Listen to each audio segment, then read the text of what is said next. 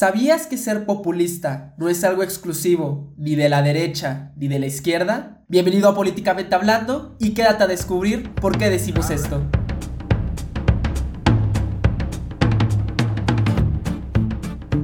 Hola, ¿qué tal amigos? Bienvenidos a un nuevo capítulo más de Políticamente Hablando. El día de hoy está conmigo mi estimado amigo, compañero Roberto y su servidor Mariano. ¿Cómo está, estimado Robert? Muy bien, mi estimado, pues estoy muy contento de estar aquí con usted, de también estar aquí con nuestra audiencia. Que primero que nada, y antes de platicarles como siempre, quiero agradecerles porque estamos a nada de llegar a las mil reproducciones. Entonces estamos muy agradecidos con ustedes, estamos muy contentos de que nuestro mensaje haya llegado a tantas personas y sobre todo que les esté gustando esto, creo que es lo más reconfortante, más allá de números, es saber cuánta gente está disfrutando de nuestras pláticas y de estas pláticas que siempre buscan ser bien fundamentadas y sobre todo, como dijimos desde el primer episodio, es traerle los autores que nosotros estudiamos para crear cultura política. Entonces estoy muy contento, estoy muy feliz y bueno, ya ahora sí hablando de esta semana, pues siempre es un gustazo estar con usted, estimado. También estoy emocionado, como, como siempre digo, ya saben que yo soy disco rayado Estoy emocionado del capítulo de hoy porque es un tema que, créanos, nos han pedido muchísimo. Y es súper pertinente porque como muchos términos como política, como democracia, son de esos términos que decimos, pero no sabemos qué son. Entonces va a ser un capítulo muy rico en conocimiento, muy a gusto. Así que espero que lo disfruten muchísimo porque yo sinceramente lo voy a hacer, ya que sé que ustedes están escuchando y que estoy en esta plática con mi estimado amigo. Entonces, yo estoy muy bien, estimado. ¿Usted qué tal? Muy bien, me da mucho gusto, estimado. Y, no, hombre, ¿cuál, cuál disco rayado? Eso es parte de, de la emoción de estar aquí en Políticamente Hablando. este, yo estoy muy bien, también estoy bien. Eh, sí estoy un poquito como medio estresado, medio nervioso, porque pues ya se vienen un poquito los exámenes parciales, ¿no? Pero pues nada que no, no se pueda solucionar, ¿verdad? Este, y como dices del episodio, la verdad es que sí es un episodio bastante interesante, muy interesante y sobre todo que es muy común escucharlo en cualquier lugar, en cualquier parte, sobre todo de América Latina. Es un término que es utilizado casi igual que la democracia. Es un término que es manoseado muchísimas veces y, y creo que va a ser muy interesante estarlo eh, analizando, estar platicando aquí un poquito con la audiencia acerca de lo que es, cómo se maneja y todas estas cuestiones, ¿no? Y pues para empezar, eh, pues no sé si usted se acuerda, estimado, y aquí a toda la audiencia, no sé si ustedes también se acuerdan, que durante, ¿qué fue? La campaña electoral 2018 aquí en México, pues empezó a, a difundir acerca de un cierto documental en el que se llamaba populismo en América Latina. Y era un documental que justamente hablaba de líderes populistas como pues eh, Chávez, como Maduro, como López Obrador, ¿no?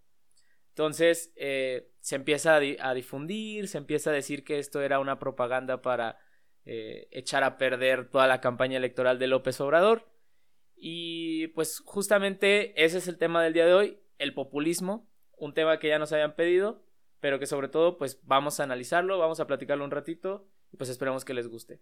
Sí, estimado, de hecho recuerdo perfectamente que incluso todavía no se estrenaba el documental, solamente la sinopsis y la foto, pero la foto tenía Obrador y tenía a Maduro, y a Chávez, y entonces esto causó revuelo totalmente porque decían, es que cómo pueden decir eso si López Obrador ni siquiera ha llegado al poder y ya le están diciendo populista, no se vale. E, es decir, sabemos y la gente considera que el populismo sí es un tema o un término malo, es un término de insulto de cierta forma.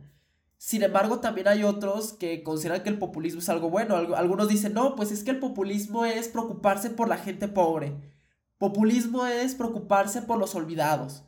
Todo ese tipo de connotaciones son muy, pues sí, de lenguaje común. Sin embargo, no es que el populismo signifique tal cual preocuparse por la gente pobre. Para nada, eso es una idea totalmente errónea. Sin embargo, sí es importante mencionarles que el populismo no tiene una definición como tal. Es decir, no hay un autor que diga el populismo es tal, tal, tal. Al contrario, cada autor lo que hace más bien es darte las características del populismo. Nosotros sí queremos partir de una definición que nosotros hacemos, es una definición eh, muy general en realidad. Sin embargo, la vamos a ir desglosando en el episodio y analizando cada característica que tiene el populismo para descubrir si verdaderamente es un insulto, es algo bueno, qué es, qué es el populismo.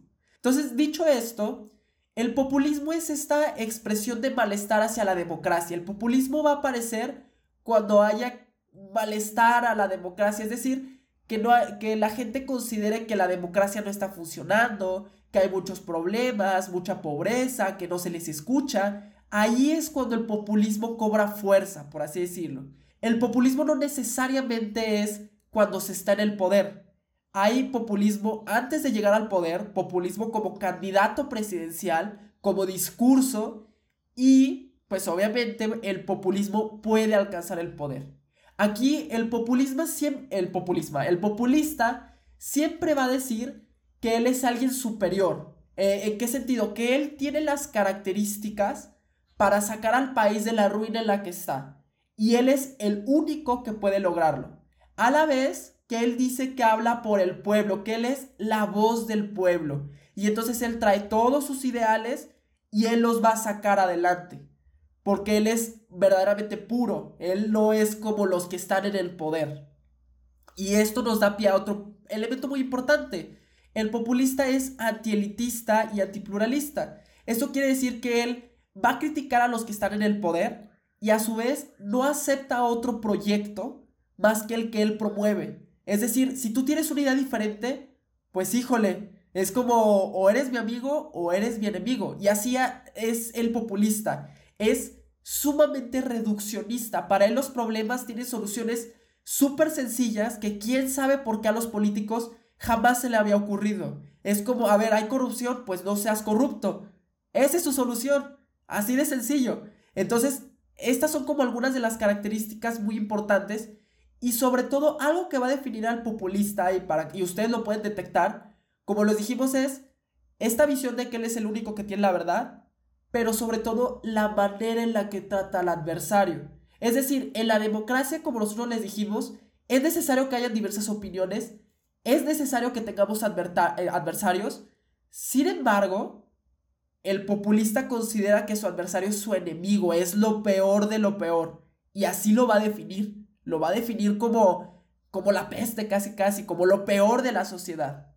Entonces, bueno, dichas estas características, este, creo que Mariano, cuando estábamos diseñando el episodio, me dijo una frase que resume perfectamente lo que es el populismo. Sí, cuando, para toda la audiencia que nos están escuchando, cuando estábamos platicando y estábamos organizando este episodio, Robert y yo, eh, estábamos como pensando en, en estas partes de las características del populismo, ¿no? No queríamos mencionarlo como las características principales del populismo, tal, tal y tal cosas, ¿no? Sino queríamos darle como otro nombre, queríamos que esto también se sintiera un poquito refrescante, ¿no? Entonces le dije, ¿sabes qué? Esto es un imaginario enorme, o sea, a partir de una palabra, a partir de ciertas acciones te crea un imaginario enorme, pero es tan perfecto y a la vez tan imperfecto. Entonces me dice Robert como de, oye, ¿y si le ponemos el imaginario, el imaginario perfectamente imperfecto? Y así se quedó, ¿no? Como el imaginario perfectamente imperfecto. Un imaginario que crea el líder populista a través de su carisma y te va moldeando con el uso de la palabra, abusa del uso de la palabra, como lo mencionaba Robert, y fabrica esta verdad. Esta verdad que ya nos mencionaba Robert acerca de, de que él es el único que sabe la verdad. Y algo que también mencionabas muy curioso, estimado, bueno, muy, interesante y que creo que es de lo que voy a partir para mi intervención, es la parte de, de sus enemigos, ¿no? Hablabas acerca de los enemigos, pero entonces quién es a quien defiende completamente el líder populista. El líder populista, sobre todo y para cualquier discurso que escuchen de algún líder populista, es el pueblo. Esta abstracción del pueblo es lo que primordialmente el líder populista va a defender a capa y espada.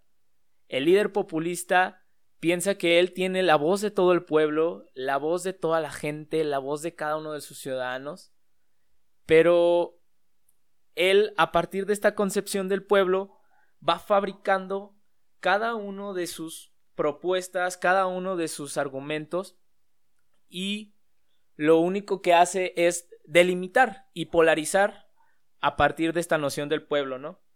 Y muchas de las veces también entra en conflicto a partir de estas cuestiones de pueblo, porque eh, si tú no eres parte del pueblo, eres enemigo del pueblo, ¿no? Sí, justamente la parte del pueblo es como el eje central del populista. ¿Por qué? A ver, primero comprendamos que pueblo no se trata de una sociedad chiquita, no se trata de rancho ni nada de eso.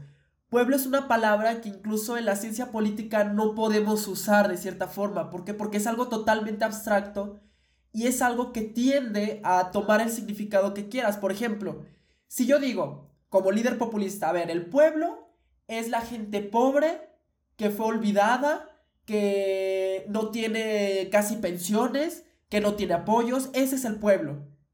Pero en ese momento yo ya estoy excluyendo a la clase media, a la clase trabajadora, incluso estoy excluyendo a la clase alta y queramos o no, todas las personas forman parte de la sociedad. Es decir, una persona no puede gobernar para solo un sector. Se supone que tiene que buscar por el bienestar de todo el país, de todos los ciudadanos.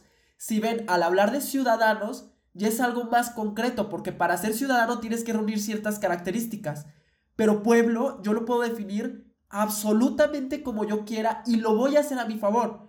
¿Por qué? Porque si yo sé que la parte, la gente más pobre, es la que está en descontento social, yo digo que ellos son el pueblo para obtener su voto y para decir que yo los represento a ellos. Entonces, yo estoy haciéndolo de manera arbitraria. Pongamos ejemplos, pensemos. Por ejemplo, Donald Trump. Donald Trump para él, ¿quién es el pueblo? El pueblo es la gente trabajadora, el pueblo es los que cumplen el sueño americano, los que sacan adelante Estados Unidos. Entonces, ¿quiénes no son el pueblo? Pues los migrantes. Entonces, yo tengo que excluir a los migrantes, yo tengo que sacarlos de mi país. ¿Por qué? Porque ellos no son el pueblo y ellos atentan contra el pueblo que yo defiendo. Si ven ahí el discurso es a favor de Donald Trump, él apropió la palabra de pueblo para eso. Ahora pensemos en López Obrador. López Obrador constantemente define al pueblo como los que no son conservadores, la gente, el pueblo bueno y sabio. Y por pueblo bueno y sabio, él se refiere a todas estas personas que dice que fueron desfavorecidas en los otros gobiernos, que no tenían apoyo, que fueron olvidadas, la gente pobre, marginada, toda esta gente que fue olvidada tal cual. Y, y para él es el pueblo. Entonces, él puede definirlo, pero ¿qué pasa si tú, por ejemplo, no estás de acuerdo con alguna de sus ideas? pues tú no eres el pueblo, entonces tú eres mi enemigo, tú te volviste en un conservador. Y al ser un conservador, eres parte de la mafia del poder. Así de sencillo. Entonces, como podemos ver, el pueblo es una noción sumamente manipulable. Cuando escuchen a alguno de sus líderes políticos decir pueblo, tengan cuidado. Tengan cuidado especialmente cuando dicen yo soy por y para el pueblo. Porque eso es un concepto que usan a su favor para justificar todas sus acciones. ¿Por qué? Porque si pues el pueblo es el que me, eligió, pues el pueblo es responsable de lo que yo haga. Si yo cancelo algo, si yo hago algo, finalmente es porque el pueblo me lo dijo. Pensemos nuevamente, hemos mencionado este ejemplo en varios episodios, el aeropuerto de Santa Lucía, de López Obrador. Si ese aeropuerto no funciona, si ese aeropuerto tiene más gastos de los que realmente debería de tener, si resulta disfuncional en 10 años, López Obrador fácilmente va a decir, es que el pueblo me lo pidió, el pueblo lo quería, yo hice una consulta popular y el pueblo quería eso, yo actué para el pueblo. Entonces, a mí no me reclames, yo no tengo responsabilidad alguna porque el pueblo eligió. Entonces, ahí sí ven está aprovechando. ¿Y por qué? Porque quién les hizo la consulta? A quienes sabía que le iban a decir que sí. A estos sectores de la sociedad que le iban a decir que sí. Y esta parte es muy interesante.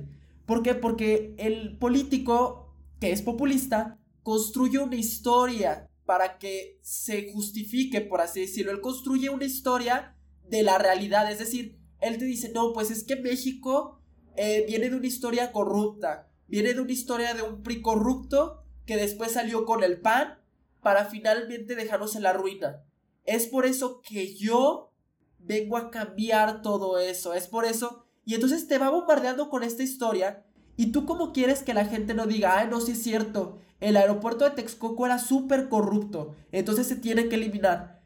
Quizá las personas nunca leyeron ni un contrato de Texcoco. Las personas nunca leyeron ni un artículo de investigación sobre este aeropuerto. Pero aún así, les contaron la historia de que era corrupto. Entonces pues está bien que se elimine porque vamos a seguir un proyecto corrupto. Eso es muy interesante el populismo. Y yo mencioné hoy un dato interesante. ¿Cómo tratan al enemigo? Y creo que mi estimado Mariano en eso es experto en esta parte del populismo. De el enemigo es parte fundamental del populismo. Pero esa parte le corresponde a Mariano. Sí, a partir de todo esto que ya nos mencionaba Robert, eh, quede aclarar que que va, construyendo toda esta noción completamente, perfectamente imperfecta, como ya lo habíamos mencionado. Y el populista eh, es un. crea su, su amigo y su enemigo a partir de estas concepciones. Y es inmune a la crítica. Es inmune a la crítica y es algo que, que le es alérgico, la autocrítica. Le molesta tanto la crítica, le molesta tanto que los demás le digan que está mal, que lo está haciendo mal y necesita completamente de chivos expiatorios, por así decirlo, para poder delimitar los fracasos que se llevaron en el pasado, para poder delimitar sus enemigos, sus amigos, y sobre todo a partir de esto también eh, requiere desviar la atención interna hacia el adversario de fuera. Es decir, que el populista nunca se va a fijar en lo que él hace, sino en lo que los demás hicieron, y a partir de esto es como va a ir trabajando también. A partir de esto es como él delimita los que son amigos de la patria, los que son enemigos de la patria, los que son eh, enemigos del pueblo y amigos del pueblo. Pensemos un poquito en López Obrador, como siempre lo hemos pensado, y yo creo que es como el ejemplo más eh, pragmático que, conocemos. Este, y, aparte de que también lo estamos viviendo aquí en México, ¿no? Entonces, evidentemente creo que es muy fácil hablar de él, ¿no? eh, pensemos en él, ¿no? Desde 2006 ya nos mencionaba acerca de la mafia del poder, ¿no? Ya nos mencionaba que ellos eran los enemigos a vencer, los enemigos de toda la corrupción, los enemigos de todo, de todo, de todo, de todo. Entonces, eh, ¿quiénes son la mafia del poder? ¿Quiénes son estos que manejaban al país a partir de corrupción? Nos mencionaba esta abstracción, pero en realidad, ¿quiénes eran? ¿Quiénes eran este imaginario que nos fue construyendo de el enemigo? Y si se fijan, desde 2006 ya era un imaginario que iba construyendo y hasta la fecha se siguen utilizando esos mismos personajes de la mafia del poder. Ahora ha estado intercalando eh, repentinamente con Felipe Calderón pero pues también es porque Felipe Calderón ha caído en su mismo juego populista, ¿no? Entonces, creo que esta noción de amigo-enemigo es una noción que verdaderamente da a entender completamente lo que es un líder populista. Y otro ejemplo también, tomando de igual manera a López Obrador, tenemos el ejemplo que recientemente está pasando y que pasa constantemente con Enrique Krause, eh, este académico historiador, que de igual manera también constantemente está recibiendo críticas eh, de López Obrador, constantemente Enrique Krause también da críticas de López Obrador y las críticas no le van muy bien, este, y de igual manera ha habido ahí también ciertos roces dentro de esta arena que se mueve, ¿no?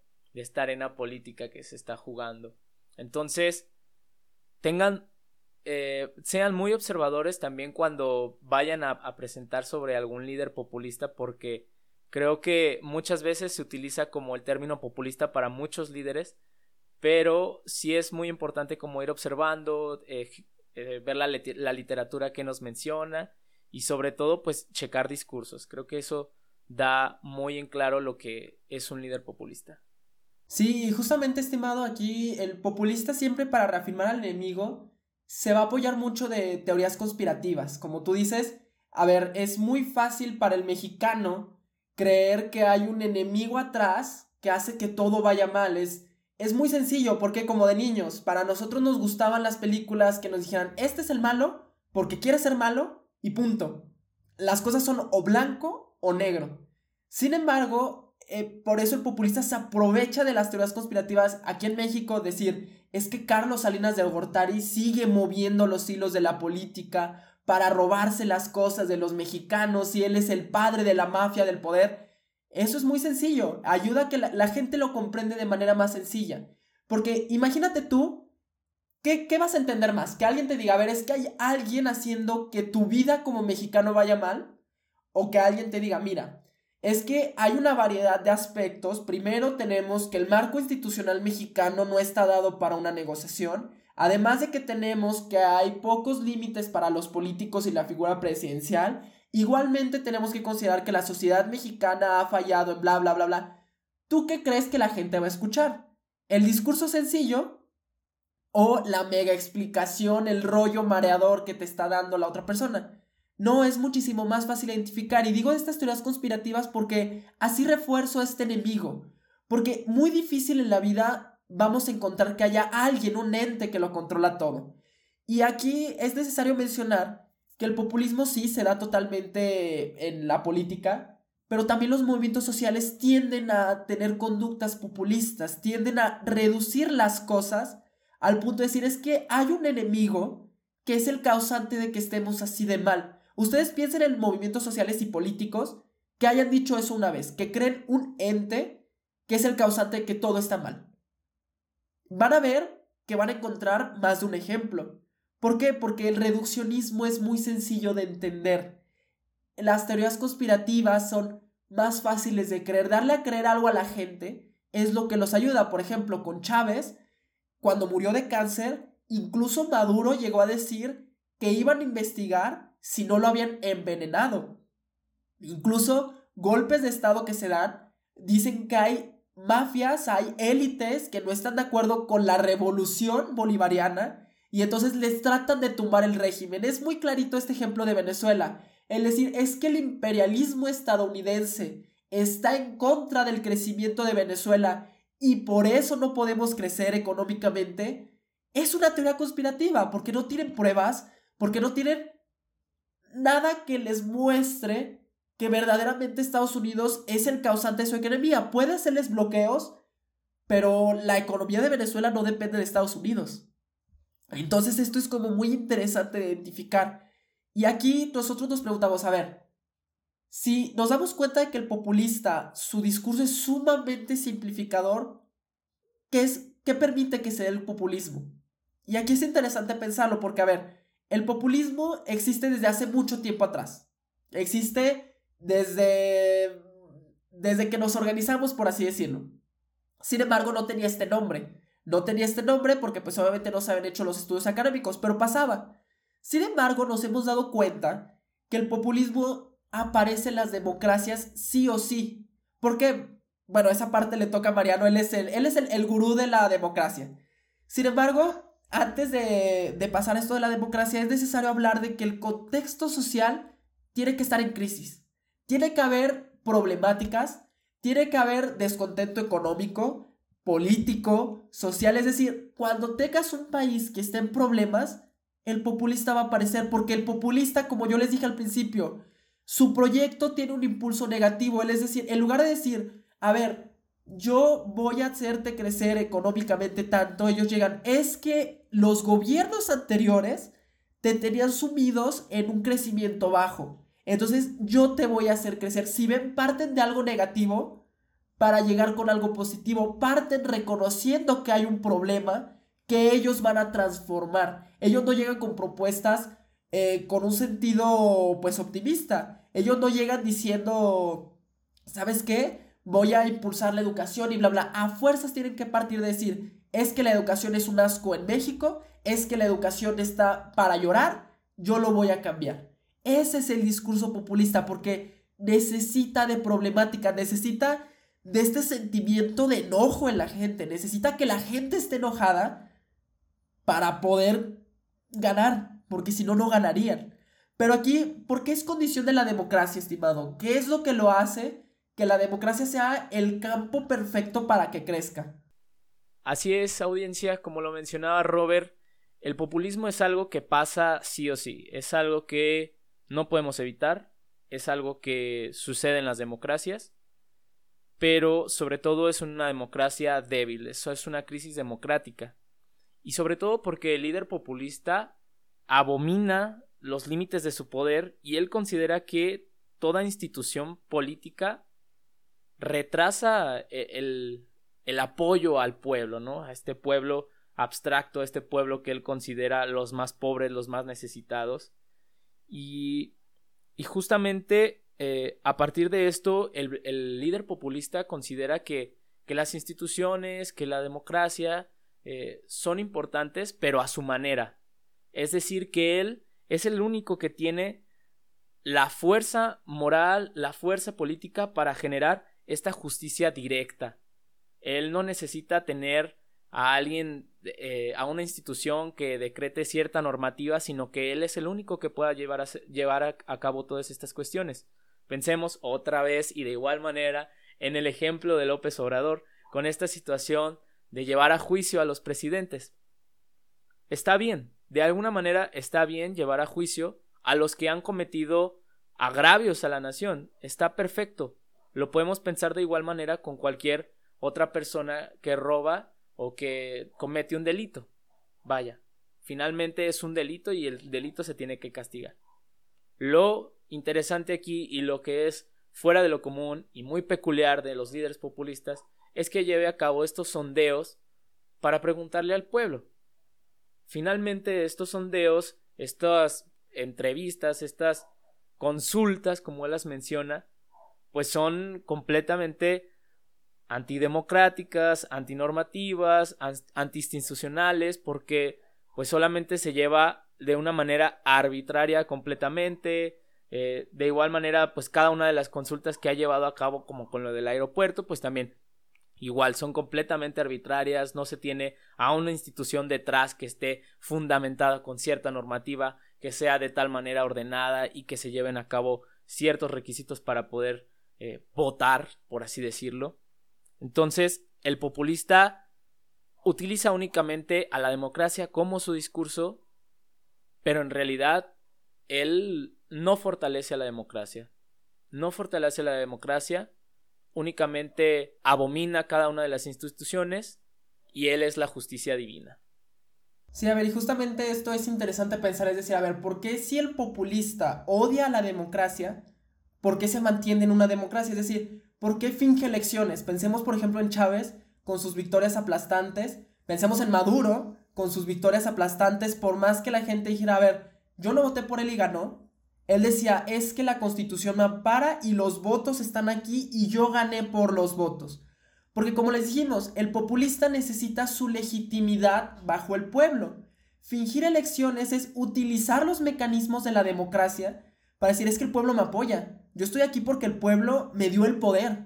Yo no estoy aquí, yo no soy un usurpador, como pasaba con la élite antigua. El pueblo me apoya y punto. Por eso el populista se refugia en la democracia. Pero el populista realmente la odia. Porque, a ver, la democracia, como les dijimos en nuestro episodio anterior, es pluralidad de opiniones, es contrastar proyectos, es convencer, es decir, a ver, está bien, te voy a dejar esta parte de tu proyecto, pero también considera mi proyecto. Es decir, es un intercambio y el populista, como les dijimos, no. El populista es, yo tengo la verdad absoluta, yo soy la verdad absoluta y tu proyecto es una basura, porque tu proyecto es para apoyar a, esas personas privilegiadas. Tú apoyaste nada más a los empresarios, yo no. Yo no estoy para eso. Entonces, si se dan cuenta, es incompatible con, el, con la democracia. No, no, no, no pueden estar juntos. Entonces, ¿qué hace el populista? El populista lo que hace es, él quiere abarcarlo todo de cierta forma. Él quiere controlar las instituciones para que parezca lo que él quiera. Por ejemplo, pensemos en Hugo Chávez. Cuando él, él, pidió que se encerraran a cuatro generales aproximadamente por hacer un supuesto golpe de Estado y allá el sistema judicial dijo que no, que no procedía, los disolvió básicamente lo que hizo fue quitar todos los jueces, traerlos nuevamente y decir que como obedecían antes a las mafias, como obedecían antes a las élites corruptas, pues ahora ya trajimos a gente buena, gente que apoya. Entonces lo que están haciendo es tener las instituciones a su merced para que ellos puedan hacer y deshacer lo que quieran. Es por eso que tenemos que ser muy cuidadosos, porque pensemos, nuevamente en el caso mexicano aquí, no es que ustedes crean que estamos en contra de López Obrador y estamos diciendo que es el peor de lo peor y ni nada de eso, sino que es identificar cuando el político es populista. Porque más adelante vamos a hablar de los peligros del populismo, que quizá muchos de ustedes ya se empezaron a dar cuenta. Pero hablamos tanto de él porque, a ver, por ejemplo, hacer esta consulta de los presidentes, ellos saben que es inconstitucional. ¿Por qué? Porque atenta contra el principio de la presunción de inocencia.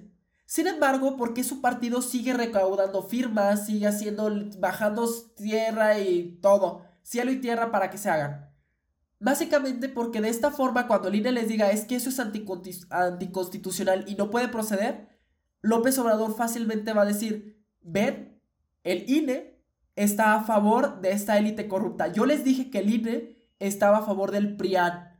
Por eso no quieren juzgar ni a Enrique Peña Nieto ni a Felipe Calderón. Está desprestigiando la institución que se supone que es garante de la democracia para que si él diga, el pueblo está enojado, ¿vieron cómo no quisieron juzgar a estos criminales? Ni modo, el INE ya está corrupto, tengo que reformarlo, no podemos confiar en él. Si se dan cuenta, lo que está haciendo es apoyarse en este discurso y por eso toman estas acciones, por eso fingen que el pueblo les da este poder, que todo su poder viene del pueblo.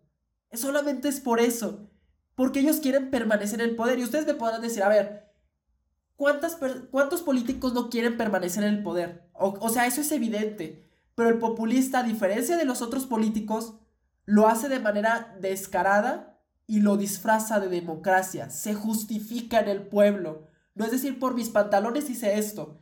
Es decir, porque el pueblo me lo pidió y el pueblo me lo exigió y yo solamente estoy para el pueblo. Ese es el problema. Y aquí hay otra pequeña puntualización que me gustaría hacer. Sí, ciertamente vienen de crisis, de sistemas democráticos débiles, pero no siempre pasa en los sistemas democráticos débiles. Incluso puede pasar en los fuertes. Pensemos, por ejemplo, en Estados Unidos. Estados Unidos actualmente Muchos académicos consideran a Donald Trump como un populista. ¿Por qué? A ver, él dice, la élite corrupta para él es la prensa, que dice que la prensa nada más está comprada, que distorsiona la realidad, cosas así. Sin embargo, sabemos que Estados Unidos tiene instituciones democráticas fuertes, lo cual ha permitido que se frene a Donald Trump de cierta manera. Pero, ¿cómo es que llegó él a la presidencia si es un populista y la democracia no está débil? Pues bueno, ahí hay que comprender que Estados Unidos por un país muy fuerte que sea, también tiene sus crisis. Y dentro de las crisis que Donald Trump encuentra, es decir, a ver, los trabajadores les hacen falta trabajos. Entonces Donald Trump llega con este discurso simplificador de decir, es que ustedes no tienen trabajo porque se le ha dado a los migrantes, se le ha dado a los que no son pueblo. Yo les voy a dar trabajos. Él explotó esta problemática social y vino hacia los trabajadores, hacia la gente que quiere el sueño americano. Era un problema que tenía Estados Unidos, esta percepción de que no me están dando buenos empleos.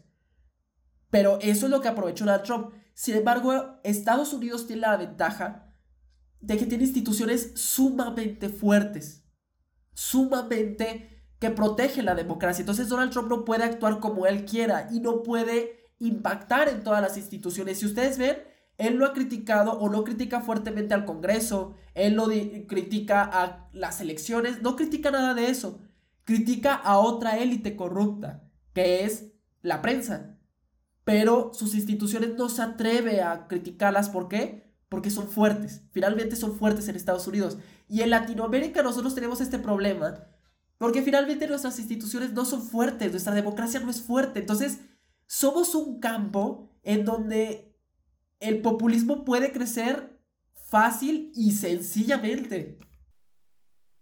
Me gustó mucho eso que dices, estimado, acerca de, de que el, populismo, el populismo aquí en América Latina pues es, es, un campo minado, es un campo muy fácil de, de, llevar a cabo y creo que también es uno de los mayores ejemplos a, a nivel mm, internacional porque, pues como tú dices, hay, muchísimos ejemplos de, de, líderes populistas, ¿no?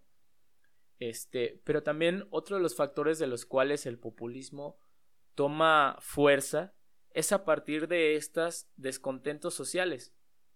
El líder populista observa cada uno de los descontentos sociales que han traído estas democracias, que han traído estos malos manejos del poder, y a partir de esto y de todas las nociones que ya hemos mencionado de pueblo, amigo, enemigo, eh, eh, polarización, pues también toma esta parte, ¿no? De que existe un descontento social, de que existe un descontento hacia sus políticos y a partir también de esto es como empieza a trabajar, ¿no?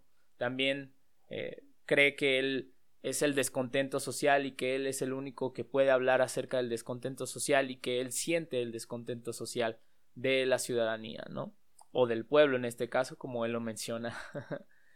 Pero sobre todo también aquí es donde se llega a pensar eh, muchas de las veces que el populista, eh, al ser esta persona que pues tiene toda la noción de los descontentos sociales, pues es el único que puede hablar sobre eso, ¿no? Pero lo que conmociona aquí o lo que a mí me deja muy interesado es que al ser este la persona que únicamente habla acerca del descontento social, ¿cómo cambia este discurso de descontento social, ¿no? Porque es muy fácil hablar de descontento social cuando estás antes del poder, pero también cambia o tiene que cambiar cuando estás después del poder. Entonces, eso es a mí lo que gran parte me gustaría escuchar de usted, estimado. Muchísimas gracias, estimado. Sí, esa parte es muy interesante porque varios autores decían, a ver, y bueno, esto es algo muy iluso, ¿verdad? Decir, a ver, si el populista critica y critica y critica y dice que todo está mal, ¿a poco se va a criticar en el poder? ¿A poco cuando llega al poder va a decir es que es culpa del gobierno y decir, ah, caray, yo soy el gobierno? Pues no, esto no pasa. Realmente, cuando está antes del poder, el populista va a señalar todo lo que está mal y va a decir que todo está mal y que todo lo que se ha hecho hasta el momento está corrupto, que todo lo que las personas que están en el poder son unas corruptas, que no han hecho nada bien. Cuando llega el poder, él tiene, el populista siempre es muy responsable en el sentido que él, nada de lo que hace es su culpa, nada de lo que hace le corresponde a él. ¿En qué sentido? Como decíamos, el pueblo es el que por una parte le da la legitimidad y además el pueblo es el que le dictó qué hacer. Entonces si para el populista es un error o con el tiempo se dice que es un error, como yo les decía, el populista dice, no, no es mi responsabilidad, el pueblo quería eso, yo obedecía al pueblo, yo hice lo que me correspondía. Eso por una parte. Pero por otra, si las cosas no cambian, él culpa que el sistema está demasiado podrido, que le va a tomar tiempo levantarlo, que es culpa de las administraciones anteriores, que va, a culpar, incluso va a decir, es que todavía hay muchas mafias que están actuando en contra del gobierno, pero ya estamos luchando contra ellas. Fíjense ese discurso y como ya sabrán, estoy a punto de dar un ejemplo de pero antes de dar de él, antes de que, me, de que crean, vamos a hablar de Chávez. Por ejemplo, Hugo Chávez también hacía cosas muy, muy similares. Él decía, es que, por ejemplo, decir, los que están migrando son traidores a la patria. Se rindieron y eran parte de la mafia del poder, bueno, no con esas palabras, que quieren desestabilizarnos. Es que no es mi culpa, o incluso escuchen a Maduro, es que no, no, no, la prensa quiere crear una imagen de que Venezuela está en ruinas cuando no, Venezuela es un pueblo fuerte y orgulloso. Y es Estados Unidos el que nos quiere hacer mal. Pero no, Venezuela está muy bien, estamos creciendo muy bien. Como les dijimos, el populista no va a aceptar un error, para nada. Y el populista como estuvo friegue y friegue y friegue con que las otras administraciones lo hacían mal, cuando él esté en el poder, no es su culpa. Es un problema muy, incluso él nunca va a mencionar que es un problema complejo, sino va a decir que las estructuras están podridas, pero él las quiere solucionar. Ahora sí, su esperadísimo que es la estrella de este episodio, Andrés Manuel López Obrador, tiene este discurso y lo podemos detectar a la perfección. A ver, ¿cuántas veces ha dicho que es el presidente más atacado? ¿Cuántas veces ha dicho que los conservadores están enojados y le intentan sabotear la cuarta transformación, pero que no podrán? ¿Cuántas veces ha dicho que está limpiando el cochinero que dejó Calderón? Incluso ya no mencionaba a Enrique Peña Nieto, ya se le olvidó que él existió. Pero ¿cuántas veces no dice es que la mafia del poder sigue atacando? Incluso en sus informes presidenciales sigue diciendo eso.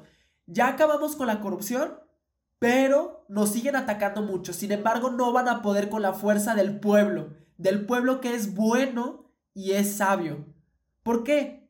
¿Por qué dice todo este tipo de cosas? Porque se está justificando. No va a admitir que, a ver, cuando él era oposición, decía, es risible que no crezcamos ni el 2%. No se vale y no es posible. ¿Y qué creen? Cuando él llegó al poder, no crecimos ni el 2%. Entonces, ¿y, y cómo justificó? Porque cuando él era oposición y era populista opositor, pues sí decía, es que no se vale, ¿cómo puede ser posible? Y ahorita dice, no, es que ya ahora estamos preocupándonos por la gente y midiendo su felicidad. Ahora ya es muy diferente que antes, ahora sí hay crecimiento de verdad. La información que él tiene es la única. Incluso el decir, yo tengo otros datos, en ese momento es negar, porque cuando quizá los gobiernos anteriores podían quejarse. A ver, los gobiernos anteriores podían decir datos y decir López Obrador, esos datos son falsos.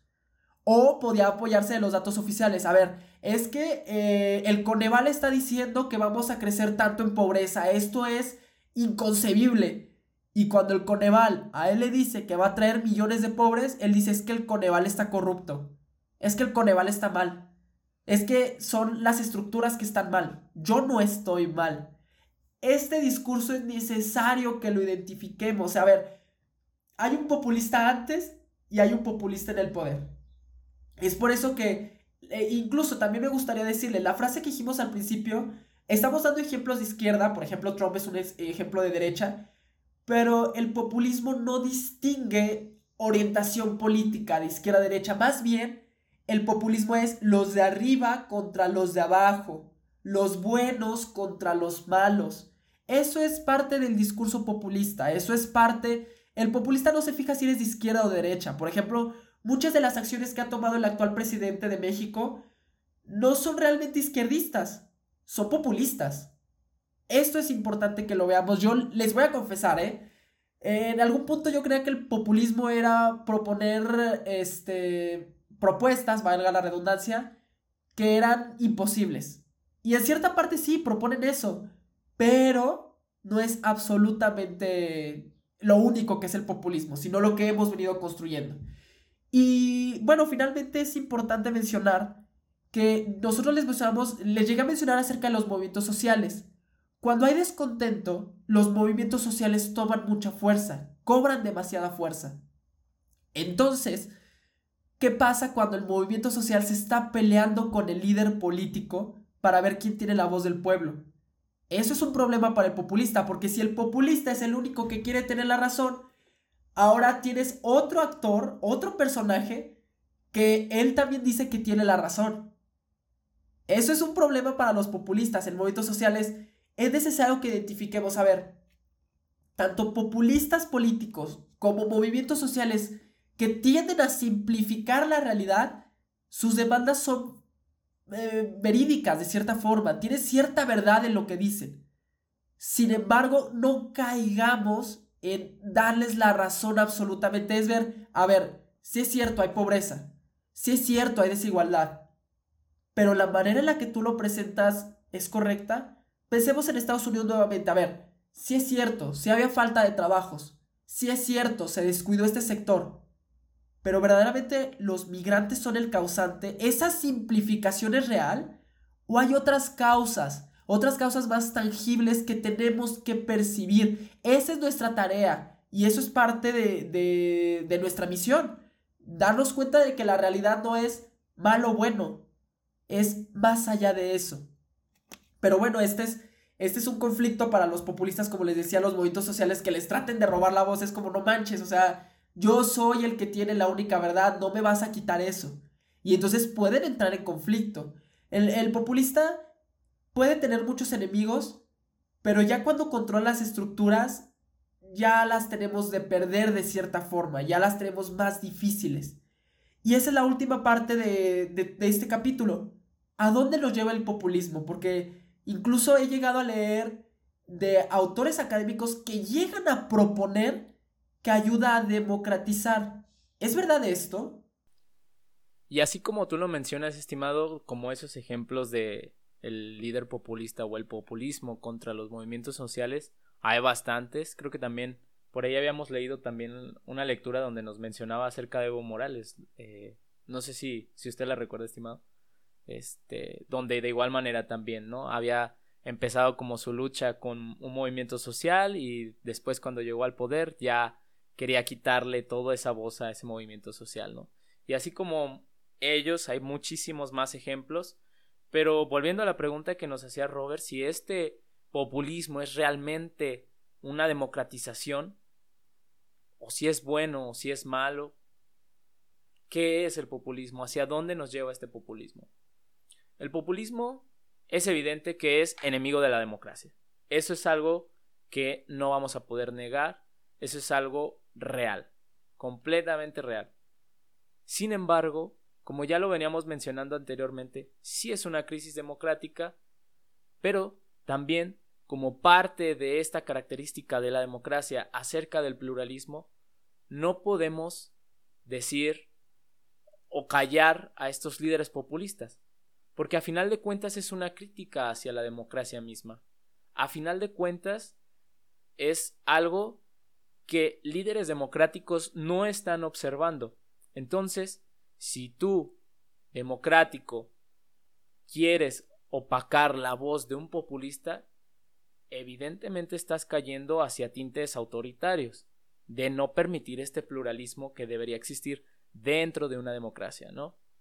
Entonces, la, en mi opinión, yo considero que el populismo no democratiza, al contrario, es una falta de democracia, es una crisis democrática y debería ponerse eh, a trabajar los mismos líderes democráticos en esta democracia.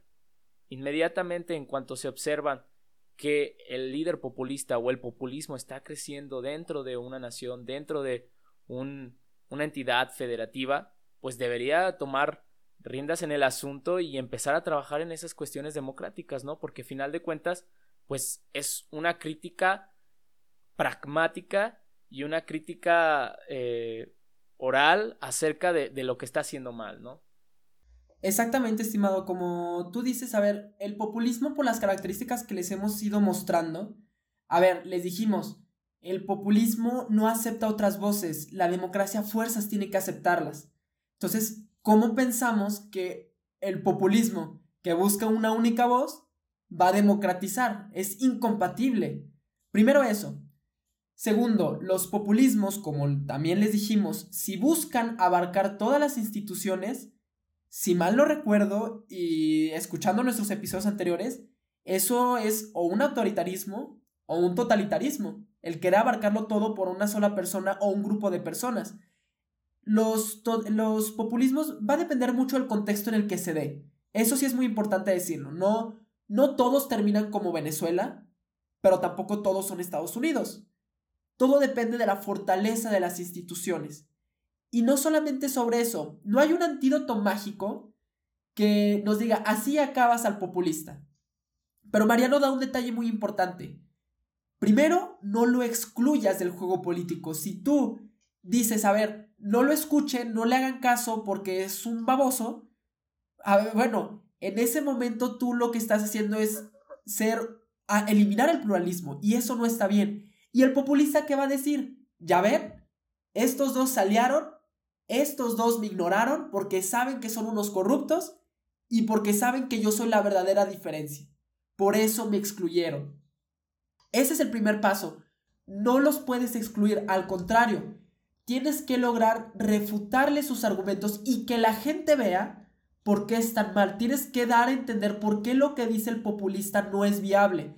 Aquí hay algo que a los politólogos y políticos este, profesionales tienen que tener la habilidad de lograr explicar las cosas de manera sencilla. Pero explicar las cosas de manera sencilla no es lo mismo que sobresimplificar. Eso es muy importante. El populista sobresimplifica, dice, estos son malos, por eso las cosas están mal. Los políticos profesionales tienen esta tarea de lograr explicar algo complejo, comprensible para la sociedad, pero sin que se pierda el significado. Y es algo que aquí en Políticamente intentamos hacer mucho, explicar todos estos temas que pueden parecer muy complejos, pero para ustedes. Si ven aquí nosotros no estamos diciendo, ay, el populismo son una bola de malos. Pues no, eso sería simplificar. Eso sería decir una mentira. Más bien el populista son diferentes aspectos y eso también es algo que tenemos que luchar. Si tú no eres político, no pasa nada. Si tú ves un movimiento social, si tú ves un político que está cobrando fuerza con estos discursos, tú lo que puedes decir es, a ver, coincido contigo en que estás señalando cosas válidas, coincido contigo en que nuestra democracia no es la mejor, sin embargo, las soluciones que planteas o los enemigos que planteas me parece que no son ciertos, por estos motivos, por esto, esto, aquello. Es decir, tenemos, quizá el populista jamás entra en razón, pero la gente que te escuche sí. Y eso es parte de la misión y eso es parte de nuestro trabajo. Y eso es parte de, de vencer al populismo, de cierta forma. También, digo, lo más lógico para vencerlo es, pues perfecciona tus instituciones perfecciona las democráticas para que sean fuertes, para que las leyes sean más fuertes que la persona. Como dice Estados Unidos, queremos un gobierno de leyes, no un gobierno de hombres. Y hombres entendidos como humanidad. Eso también es muy importante. Y por último, no caer en su juego. Si yo les digo que tenemos que discutir las ideas, en el momento en que tú admitas que el sistema está totalmente podrido, o en el momento en que tú digas que existe un enemigo imaginario que todo lo hace mal, Tú estás jugando bajo sus reglas. Inevitablemente vas a perder el debate, porque le estás dando la razón. Le estás diciendo si es cierto, si existe un enemigo invisible que nos afecta a todos, pero tú estás mal. Y el populista va a decir, ah, caray, acabas de admitir que hay un enemigo, yo detecté este enemigo. Como ven, yo soy la voz, yo soy la voz de todas las personas verdaderamente. Ahí nos estamos dando cuenta y estamos cayendo en sus juegos invariablemente. Eso preocupa. Y eso lo tenemos que evitar a toda costa. Discutan, pero no jueguen bajo sus reglas. Admitamos que existen realidades complejas, admitamos que estamos en problemas. Eso es obvio. A ver, nosotros no somos defensores del gobierno de Peña Nieto. Estábamos en problemas democráticos, por supuesto. Había mucha corrupción, por supuesto. Pero la solución es culpar a una mafia del poder y decir que las instituciones están mal y que todo está mal no, esa no es la solución. Así de sencillo. Eh, eh, esto es como la reflexión que yo tengo sobre este episodio. Y también otra reflexión importante que me gustaría decirles. Si ustedes votaron por un populista, ¿se equivocaron? Probablemente. Sin embargo, eso no los hace a ustedes malos. Y eso a ustedes no los hace, ay, no, la regué, chin, ya no puedo confiar mi voto otra vez. Muchos políticos nos decepcionan, es normal porque el populismo apela a los sentimientos. Y muchos de ustedes probablemente de verdad se sentían muy enojados por la situación que vivíamos, por las desigualdades que vivíamos, se entiende. Sin embargo, que ustedes hayan votado por un populista no les quita su sentido crítico. Y ustedes pueden decir, ¿sabes qué? Yo voté por Donald Trump porque de verdad quería trabajo. No por eso soy un racista, no por eso apoyo sus ideas xenófobas, sin embargo, yo quería trabajo. Y es válido decirlo. Pero parte de la democracia, como les hemos dicho muchas veces, es seguir presionando. A ver, el populista me prometió un crecimiento económico del 4.6%. Ahora cúmplemelo. Y ahora yo te exijo. Tú me dijiste pueblo, pero ¿qué crees? Tú eres el político, tú eres el responsable. Yo recuerdo mucho una frase que dijo Tony que a mí se me quedó grabadísima de decir, a ver, ustedes cuando van al doctor confían en el conocimiento del médico confían en el diagnóstico del médico. Ustedes no le van a decir al médico, ah, sí, yo me voy a tomar todas las medicinas y ya, pues este, yo elijo las medicinas que quiero. El médico es el que tiene la expertise. Lo mismo pasa con el político. El político tiene la expertise. Pero como vivimos en democracia, nos toca exigirle, nos toca mostrarle nuestras preocupaciones y que él, bajo su expertise, nos escuche y la sepa aplicar sepa dar soluciones reales. Y bueno, esa es mi reflexión que yo quería dar. No sé si tú quieras agregar algo, estimado. Porque la verdad este fue un episodio, como diría una maestra, riquísimo en conocimientos. Pero no sé si me haya faltado decir algo. sus reflexiones me gustaron mucho, pero no sé si quiera agregar algo a las mías o si ya mejor esto es políticamente hablando. Muchas gracias por escucharnos. No sé, usted díganos, estimado. Híjole, este, hoy sí desayunó payaso, estimado. Este, no, pues simplemente es abonar un poquito, abonar un poquito en que pues el populismo es algo inevitable, es algo que siempre va a pasar en las democracias, es algo que pues no es algo que vamos a erradicar completamente, ¿verdad? Sino que es algo que pues se tiene que aprender a convivir, pero sobre todo aquí lo importante y a mí lo que me gusta focalizar y yo como persona que le gustan mucho los temas de democracia, pues creo que aquí lo importante es fortalecer la misma democracia, es lo que debemos empezar a notar, empezar a ver y empezar a reflexionar un poquito. Como lo mencionabas, pues sí, eh, da un poquito de eh, malestar el hecho de saber que votaste por un líder populista y que ahora lo que está haciendo pues no es de tu agrado. Sin embargo, pues toma en cuenta tu audiencia este, que las cosas son así. Ah, en, estas en la democracia hay errores, hay cosas que no son eh, agradables para todo, pero lo que sí debemos tener en cuenta es esta participación por parte de nosotros, la ciudadanía, de la sociedad civil, para poder llevar a cabo eh, nuevas cosas, para poder exigir, para poder cuestionar. Este, también quería mencionar que el episodio pasado, me parece que el, el pasado, pues ya había mencionado que López Obrador era un, eh, un líder eh, autoritario.